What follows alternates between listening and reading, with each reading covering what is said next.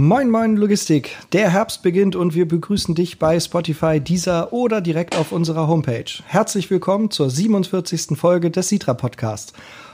Wir sind heute mal woanders, treffen uns aber trotzdem auf ein Franzbrötchen mit Dennis Dos Santos, Geschäftsführer von Dos Krausers, unserem liebsten Hafenschuppen in Hamburg. Moin Dennis, moin Marcel. Moin Merlin. Moin ihr beiden. Dennis, vielen Dank für deine An Einladung. Wir haben auch Franzbrötchen mitgebracht. Ähm, äh, du bist ja gebürtiger Hamburger, kommen wir gleich noch zu, ne? Aber erinnerst du dich an dein erstes Franzbrötchen? Äh, nicht direkt. Ich weiß nur, dass auf dem Weg zur Schule immer ein Kiosk war, bei dem wir entweder Franzbrötchen oder Schokokussbrötchen geholt haben, je nachdem, wie viel Geld du gerade mit hattest. Stimmt, das war immer das Hamburger Frühstück, ja. ja. und wo meinst du, gibt es die besten? Also ich fände bei ähm, Brot und Stulle in der Rindermarkthalle. Eigentlich, wenn du da hingehst, die sind immer warm, immer so sapschig, wie die sein sollen. Also. Ja, das haben uns die Kollegen von Brandpfeil in einer der ersten Sendungen auch geraten. Rindermarkthalle, Franzbrötchen da sollen, sollen groß sein. Haben wir schon getestet? Hm? Haben wir nicht getestet, nee. Müssten wir mal. Wir sollten vielleicht wirklich mal, wir reden andauernd darüber, den großen Franzbrötchen-Test zu machen. Vielleicht sollten wir das machen. Wäre vielleicht eine Idee für die 50. Folge, so, der, der große Franzbrötchen-Test irgendwie. ja, aber warum nicht? Wie muss ein Franzbrötchen für dich sein, damit es gut ist? Ja, am besten noch ein bisschen warm, sapschig, also nicht zu trocken. Ja. Ja, und auch nach Zimt schmecken und nicht. Also es gibt ja einige, die sind einfach nur staubtrocken und schmecken so nur nach Zucker oder so. Ja, wir, wir haben die heute wieder, ähm, hat Uno mitgebracht von dem Bäcker in Rotenburgs Ort, wo ich mich so schwer tue, den Namen auszusprechen. Aber liebe Grüße, großartige Franzbrötchen. Ähm, cool ist, dass die Brö äh, also die Franzbrötchen in der Tüte sind und die Tüte nach wenigen Minuten durchsichtig ist. Das ist auch mal ein gutes Zeichen.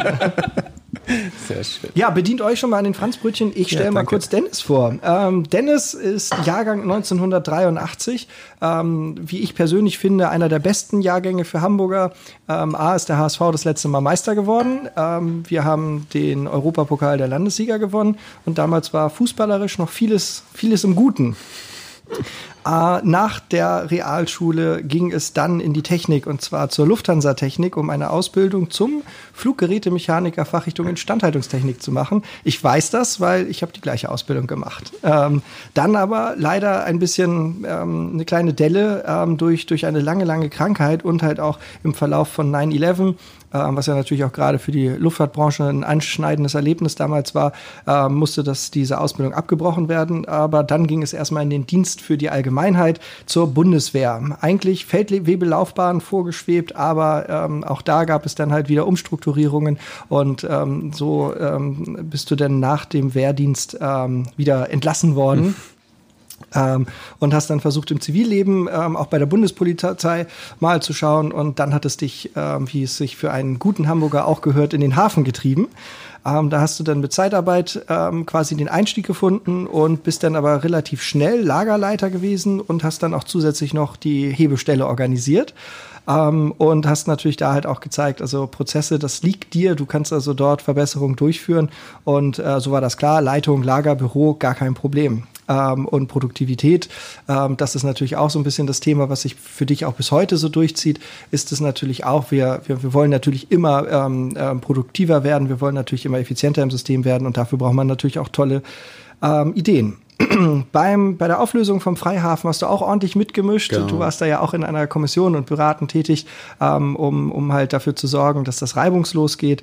Und ähm, auch da war es für dich natürlich so, dass du diese Erfahrungen dann halt auch wieder für die eigene Entwicklung genutzt hast, weil ähm, dann gab es noch einen kleinen Wechsel, paar Erfahrungen mit Transporten und Schiffsbelieferungen und dann hat es dich aber so richtig gepackt. Und am 2. Januar 2017 ging es dann mit DOS Kraus aus Logistics los und seitdem auf Wachstumskurs. Leider kam dann Corona. Leider kam dann Corona. Und wir sitzen heute zusammen. Aber großartig. Ähm, ich finde, das ist ähm, so, ein, so, ein, so, ein, Lebenslauf, der nötigt dann immer Respekt ab, weil ähm, das Wesentliche ist ja gar nicht, dass man dann irgendwie ähm, der, den, den, den Plan nicht umgesetzt hat. Ne? Also, ja, ich will Flugzeugmechaniker werden, sondern das hat nicht geklappt aber jetzt mache ich was anderes. Und auch das hat nicht und dann weiter. Also äh, ich möchte nicht sagen, so steh auf Männchen, ne, aber ähm, ich glaube, so einen, einen, richtigen Kerl und auch eine richtige, ein richtiges Mädel macht es halt auch nicht aus, dass man irgendwie Schläge ähm, kassiert, sondern dass man danach weitermacht. Das finde ich halt so das Coole. Als ich das gelesen habe, du warst ja so nett Danke. und hast uns das vorher geschrieben, ähm, finde ich großartig. Also da ähm, allergrößten Respekt. Finde ich geil. Danke. Ja, und ähm, mich würde jetzt mal interessieren, woher kommt eigentlich der Name Dos Krauses Logistik? Ja, bei der Namensfindung haben wir uns äh, erst schwer getan. alles Mögliche überlegt. Dann dachte mir, na gut, eigentlich sollte doch schon mein Geburtsname und der von meiner Frau da auch mit drin sein. Und ja, entstanden ist er eigentlich mal mit den Jungs aus der Firma damals auf dem Kiez. Wir haben Kickern gespielt und äh, ja, einer hat dann irgendwann mal kommentiert und ich war da schon verheiratet und mein Bruder hatte damals auch bei uns eine Zeit lang mitgearbeitet und wir spielten gerade im Team und dann wurde irgendwie irgendwann, ja, Dos Krausos an Ball und naja, und dann sagten wir, okay, eigentlich ist der Name so geil, warum nehmen wir den nicht? Ähm, sind, sind unsere Namen drin, das Logistics halt noch daran und ähm, du vergisst es nicht, es ist halt eine Marke, ne? Also es hat auch noch Potenzial für andere Sachen. Viele schmunzeln zum Anfang, aber ja, hinterher behält den Namen jeder, ne? Also ich finde es auch richtig cool bei uns, äh, wenn man mal durch die Abteilung geht, also gerade mit den Jungs, mit denen du auch viel zu tun hast bei uns, äh, die, die haben sich auch am Anfang gefragt, wo kommt das eigentlich her? Ne? Ja. Da ist ja Dennis dos Santos jetzt, ne? durch, die, durch deine Frau hast du den Namen angenommen und ähm, heißt aber eigentlich Dennis Krause oder hieß Dennis genau. Krause früher, ja. Fand ich total witzig. Also die Geschichte ist echt immer cool zu erzählen, ja. Ähm, und was sind so jetzt deine Aufgaben hier als Geschäftsführer am Hafenschuppen? Naja, also meine Aufgabe ist ja gut, wir sind ein junges Unternehmen. Ich muss das ja erstmal festigen, äh, rausbringen. Also die Aufgaben als Geschäftsführers eines Hafenschuppens, die sind natürlich überall anders, je nachdem wie groß die sind, wie lange die schon am Markt sind. Ähm, ich glaube, ich bin auch nicht so wie, wie die meisten Geschäftsführer, da ich sehr viel selber mache und anpacke. Und von daher ist aktuell eher so, naja, die, die Geschäftsführeraufgaben, die mache ich so nebenbei, aber ich muss halt äh, viele andere Sachen noch machen. Ne? Ich äh, helfe unten mit, wir sind in Kurzarbeit, daher übernehme ich viele Aufgaben zusätzlich. Mhm. Ich muss gucken, welche Wege gibt es neu. Im Moment bin ich alles Mögliche. Personaler, äh, Finanzen, Controlling, ähm, ja, bist halt alles in einem. Ne? Ja, also 40-Stunden-Woche ist da kein Thema, ne? Ja, ein bisschen mehr, aber nicht viel. Also wenn du das gut organisierst, dann, dann schaffst du das auch in der normalen Zeit. Ne? So, und du musst halt gute Leute um dich rum haben und das ähm, richtig aufbauen. Dann, dann kommst du auch als Selbstständiger mit einer 40 bis 50 Stunden Woche aus. Das klingt gut. Und was macht ihr alles? Ähm, ja, hauptsächlich importlastig. Wir machen also Container-Import, alles, was es da gibt, von Sammelgut über Komplettladung, Projektladung, ähm, Export sind wir tätig. Dann klassische Spedition mit euch ja auch zusammen. Also wir machen ähm, von den meisten Kunden, so ich würde sagen, 90 Prozent der Nachläufe. Wir machen alles Mögliche an Value-Added Services. Wir versuchen so ein bisschen die Nischen zu finden, die andere nicht anbieten können oder nicht wollen. Also gerade Sachen, die nicht alltäglich sind. Ich glaube mal, also es ist sind unsere Stärken. Amazon Logistik, also Amazon Komfort und Verpacken von anderen Schuppen auch vorholen, weil das doch ein großes Thema ist. Viele tun sich da ein bisschen schwer mit, aber wenn man sich mit der Materie auseinandersetzt, dann ist auch das relativ easy zu handeln. Ja, und dann als weiteres Standbein hatten wir eigentlich die ähm, Kreuzschifffahrt haben uns da letztes Jahr sehr stark gemacht und haben da Anlieferungen für Kreuzfahrtschiffe weltweit gemacht und auch Projektlogistik betrieben, indem wir Werften weltweit betreut haben, logistisch und auch mitorganisiert haben, sowie vorher, während der Werft, aber auch danach. Ja, das klingt echt cool. Ähm, du hast ja eben schon auch gesagt, dass ähm, äh, ihr 90 Prozent der Nachläufe betreut und da natürlich auch darauf, ne, gerade das Amazon-Geschäft, das läuft ja mit euch auch wirklich ähm, richtig gut. Das ist man teilweise wirklich anders gewohnt. Und ähm, was würdest du sagen, was macht ihr da anders als andere? Ist das einfach so die, die, das kleine Team, das äh, gut aufeinander eingespielt ist oder habt ihr da irgendwie so ein irgendwas Besonderes? Ähm, ja, ich denke einfach die, die Qualität, dass die Leute sich damit auseinandersetzen und wir jeden generell schulen, man nicht dieses Kastendenken hat, sondern mal über den Tellerrand hinausschauen. Wenn die Jungs wissen, worum es geht, warum es auch so ist, und wenn man nicht nur weiß, du machst es, weil du es so machen sollst, sondern weiß warum, dann kannst du anders agieren. Ich denke, bei uns ist, dass jeder da draußen eigentlich jeden Job machen kann manche von denen auch sowohl Lager als auch Büro. Ähm, wir setzen uns mit den Themen auseinander und das, was wir anders machen, ist ja, wir versuchen ständig die gleiche Qualität beizubehalten. Ne? Es wird öfters geprüft Und wir arbeiten halt mit Partnern zusammen, wo wir wissen, auf die können wir uns verlassen, die haben auch den gleichen Qualitätsanspruch. Weil ich, ich kann zwar hier jetzt gut packen, alles vorbereiten, aber dann geht der Transport trotzdem in die Hose, wenn ich mir da irgend so einen Friedi aus der Timocom holt, der keine Ahnung davon hat. So, also dann, dann muss ich einfach sagen, ey, ich nehme Sitra, die sind vielleicht etwas teurer, aber die wissen, was sie tun. Und ich weiß, dass es ankommt und ich habe keine Kopfschmerzen danach. So, und genauso ist es bei uns auch. Wir rufen dann unseren Preis aus, aber die Kunden wissen, okay, das läuft, das funktioniert und wir arbeiten qualitativ hochwertig und wenn doch mal was schief läuft, dann kümmern wir uns darum und sagen, ich, ja, ach, ist jetzt passiert und schauen wir mal, ne?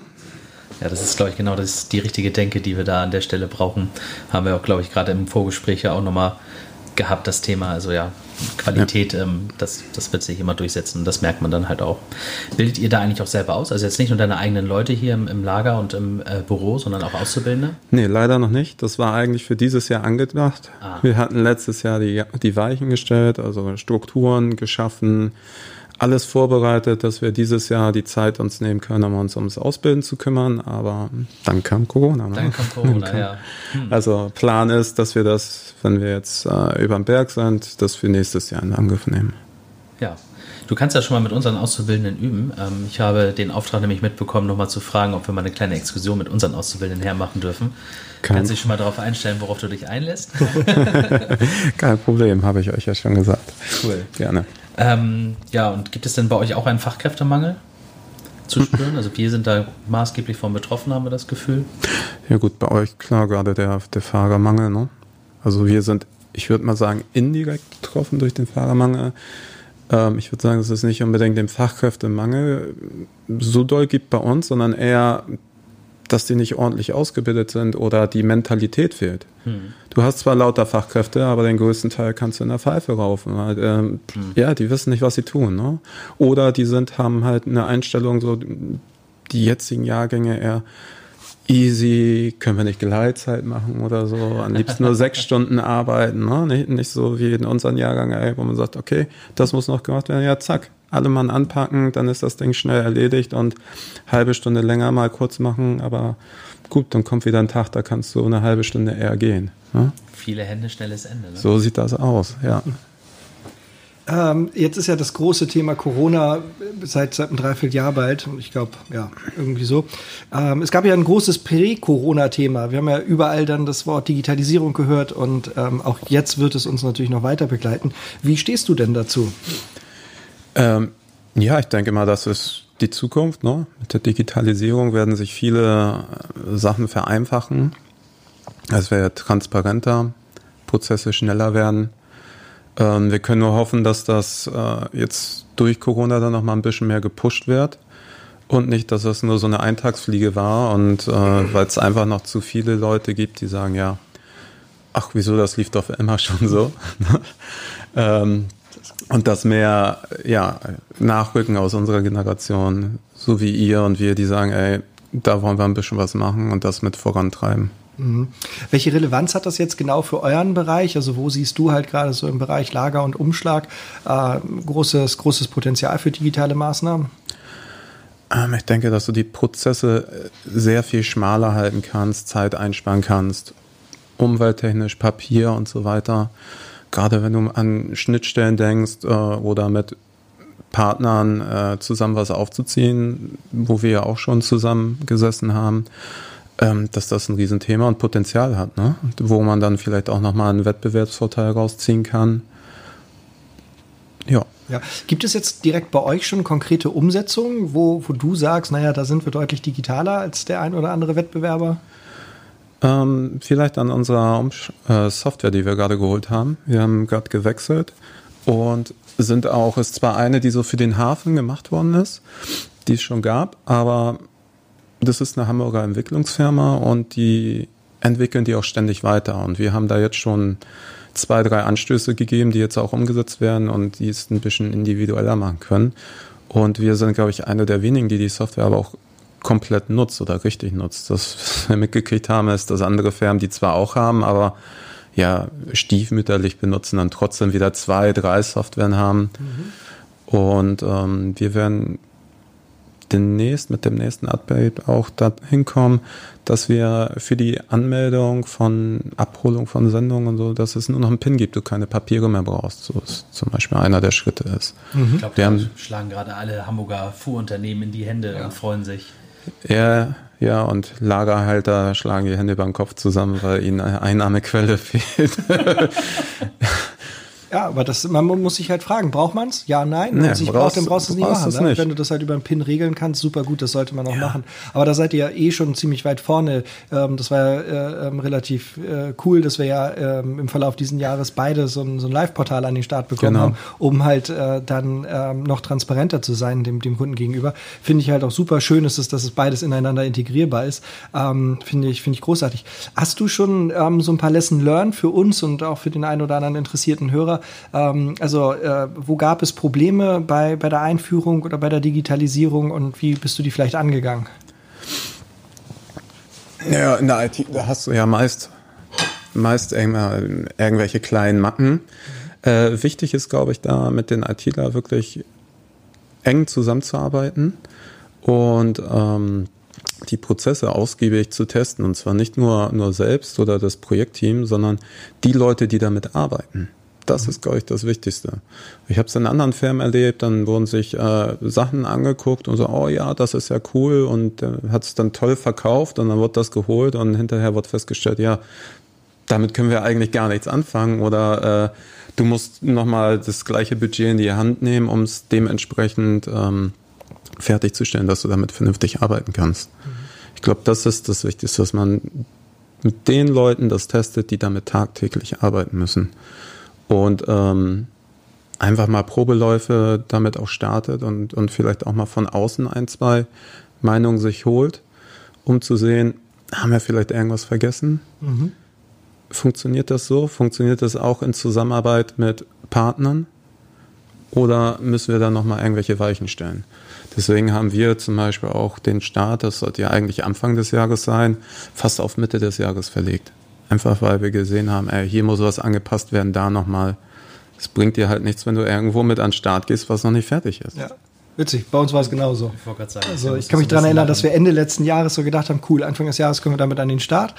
Und dann stellte sich heraus, nee, geht nicht. Das muss noch sein. Das muss auch noch sein. Ja. da müssen wir auch noch mal eine Lösung für finden. Naja, und dann zieht sich sowas auch hin. Ist natürlich aber auch schwierig bei der Einführung neuer Technologien ähm, gleich vorab zu sagen, dann und dann ist das halt fertig, weil das ist halt auch so ein Prozess, der, der so ein bisschen evolutionär ist. Ne? Das, das entwickelt sich dann halt auch. Ähm, und ja, aber frühzeitig Leute, also nicht nur Mitarbeiter, sondern dann halt auch an den Schnittstellen ähm, ähm, zu integrieren und zu sagen, guck mal, wir wollen das, wie ja. findet ihr, was funktioniert, wo seht ihr Probleme, ähm, um dann halt auch dann später die, die Umsetzung auch besser, besser zu gestalten. Ne? Ein Vorschlag habe ich noch, das haben wir gemacht. Wir haben tatsächlich einen Monat lang mit beiden Systemen gearbeitet. Also wir haben das alte laufen lassen und haben im neuen einfach Probelauf jeden jeden einzelne Aktion nochmal durchgespielt, mhm.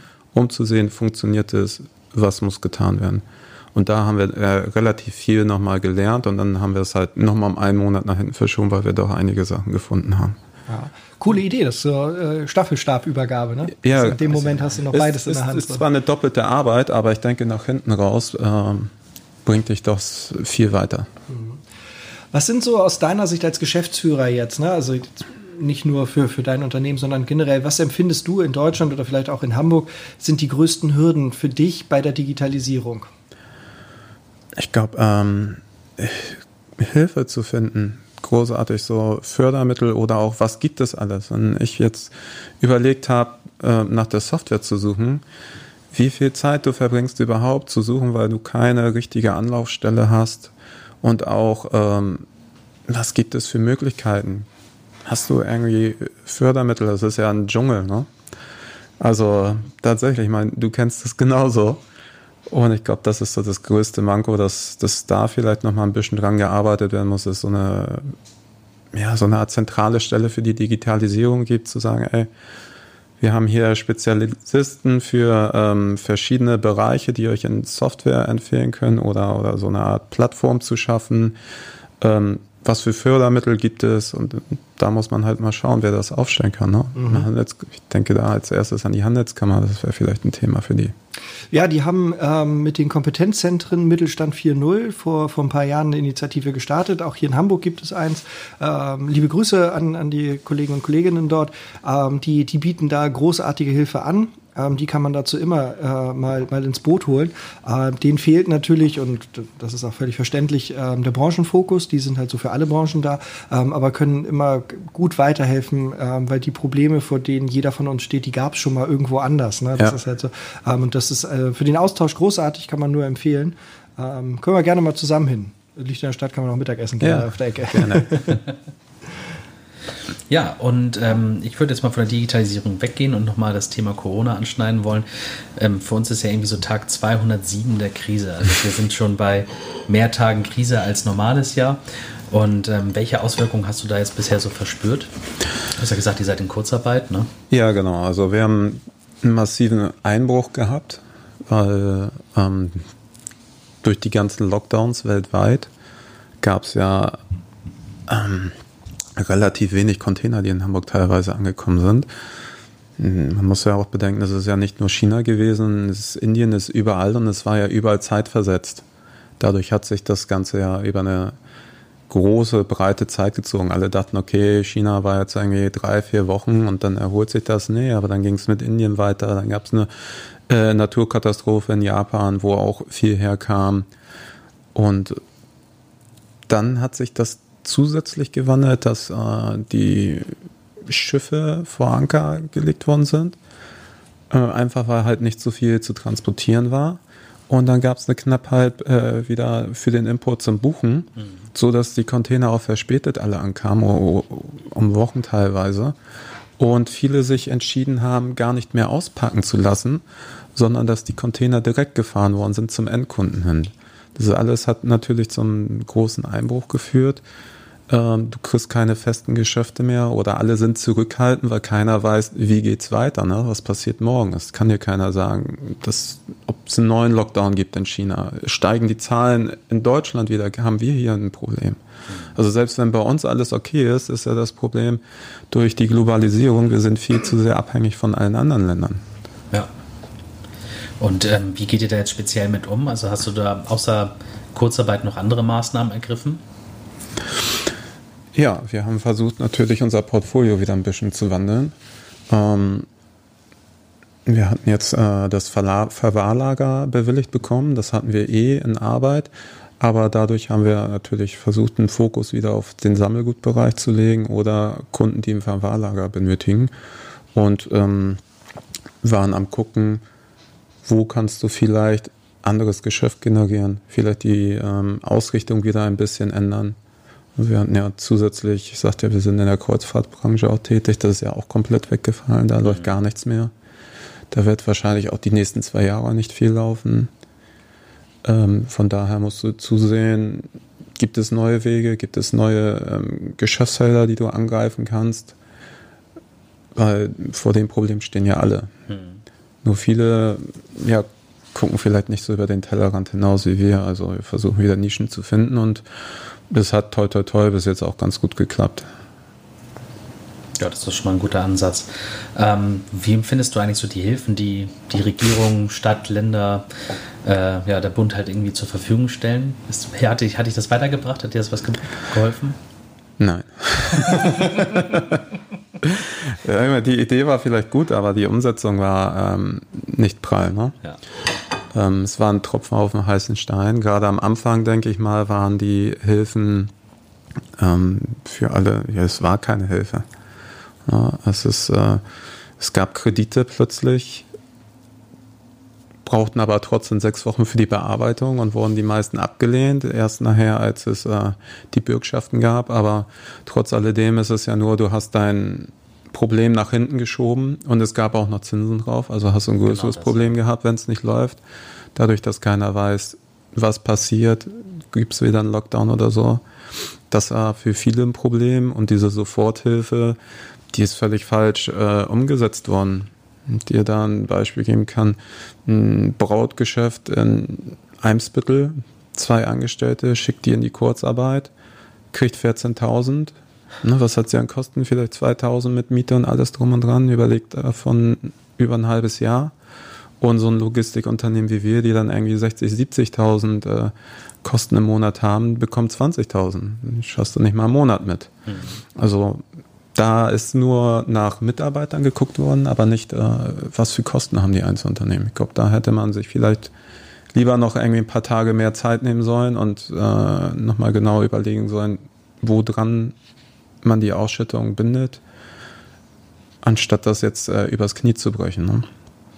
Ich glaube auch, also aus meiner Sicht ist das halt auch schwierig, ähm, weil die Unternehmen, die in den, in den Jahren, die es schon lange gibt, ne, und die, ja. die in den letzten Jahren gut gewirtschaftet haben, ne, ähm, und halt äh, Rückstellungen bilden konnten und das halt nicht ausgegeben haben an Gesellschafter oder oder oder, also wo keine Ausschüttung vorgenommen wurden, ähm, die müssen jetzt mehr oder weniger von, von, von, von ihrem Ersparten leben. Ne, und andere, wo es halt eher darum ging, damit Geld zu machen, ne, die standen dann natürlich da und haben gesagt, so ja, aber jetzt brauche ich die Förderung.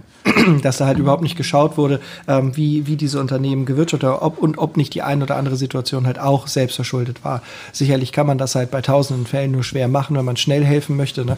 Ähm, aber da ist halt irgendwie dieses Gießkannenprinzip natürlich sehr, sehr nachteilig. Ne? Das finde ich auch nicht gut.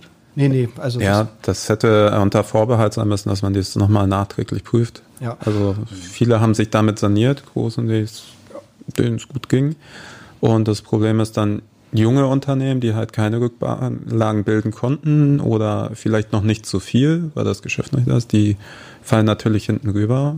Und ganz klar, wie du sagst, die Leute, die gut gewirtschaftet haben oder die Unternehmen, die zahlen im Endeffekt nachher drauf. Ne? Also. Und mit den Krediten ist es in vielen Fällen ja auch völliger Hohn. Also ähm, äh, wenn wir da in die Logistik schauen, wir haben ja ähm, in der gesamten Logistik ist es ja so, dass die, die Margen extrem niedrig sind. Das mhm. heißt, die meisten Unternehmen konnten in den letzten 20, 30 Jahren, wenn es die so lange am Markt gibt, ähm, gar nicht die nötigen Rücklagen aufbauen, weil gar nicht so viel mehr ähm, übrig bleibt, als Richtig. Kostendeckung irgendwie stattfindet. Das merken wir auch bei der Digitalisierung. Also viele tun sich schwer mit der Digitalisierung, weil es halt viel Geld kostet und ja. schwer nur investiert, äh, investiert werden kann. Und jetzt geht es halt darum, ja, und dann kriegst du halt einen Kredit, um den Laden irgendwie am Laufen zu halten. Ja, aber der Transport, der heute nicht stattfindet, findet ja nicht morgen zweimal statt. Ne? Also das ist ja auch bei euch der Container, der heute nicht entladen wird, ne, da stehen ja morgen nicht zwei. Richtig. Weil du hast ja auch nur, also der Fuhrunternehmer hat ja nur eine, eine endliche Anzahl an Autos und die können pro Tag dann halt nur eine endliche Anzahl an Stunden machen. Und du kannst halt nicht überproduzieren mit diesem LKW. Mit Nein. der Rampe genauso wenig. Das funktioniert nicht. Das heißt also, der, der, der Kredit ähm, der wird ja in vielen Fällen niemals zurückgezahlt werden. Das muss einem ja auch klar sein. Ne? Wenn du vorher kein, keine Möglichkeit hattest, um Rücklagen zu bilden, wie willst du denn danach äh, irgendwie den, den Kredit, Kredit zurückzahlen? Ne? Ja. Das, also, ja, da hätte man, glaube ich, das ein oder andere besser organisieren können, weil am Ende die Rechnung wird präsentiert. Ne? Wenn ich mal äh, lese, heute im, im, im Handelsblatt steht, ähm, dass ja die Nettoverschuldung ähm, allein in diesem Jahr 268 Milliarden Euro und im nächsten Jahr prognostiziert bei 160 Milliarden Euro liegt. Also da ist man ja schon weit ab ähm, mhm. von, von, von Millionen oder sonst. Also da ist man ja im dreistelligen Milliardenbereich, wie selbstverständlich. Ne? Ja. Und ähm, das werden wir unter Umständen in den nächsten Jahrzehnten noch bitter büßen müssen. Habt ihr denn konkrete Vorstellungen, wie es hätte besser laufen können? Oder hast du irgendwie eine Idee, wie die konkrete Unterstützung für dich hätte aussehen sollen? Was hättest du dir gewünscht? Wir sind Deutsche, wir meckern als erstes und dann. ja, wie hätte sie besser aussehen können? Also eigentlich ja schon, was wir beide eben erwähnt hatten. Ne? Man hätte da mal genauer schauen müssen oder ähm, ja, oder ähm, Hilfe am Anfang sofort, wie sie gemacht hat, vielleicht schon, aber dann, dass man hinterher nochmal prüft und dass man halt ähm, abwägt. So. Ja. Ja, ich glaube auch. Also, dass man, man strenger ähm, diese Kriterien ähm, hätte kontrollieren müssen, ähm, um, um halt die Unternehmen zu schützen, die das im Prinzip richtig gemacht haben. Ne? Und ja. ähm, weil, weil wir sprechen immer über Verantwortung von ähm, Unternehmern. So, die, da, da sind dann halt Leute, die zahlen sich un, unwahrscheinliche Gehälter, weil die halt sagen, ja, aber ich, ich trage ja letztendlich die Verantwortung. Das stimmt auch.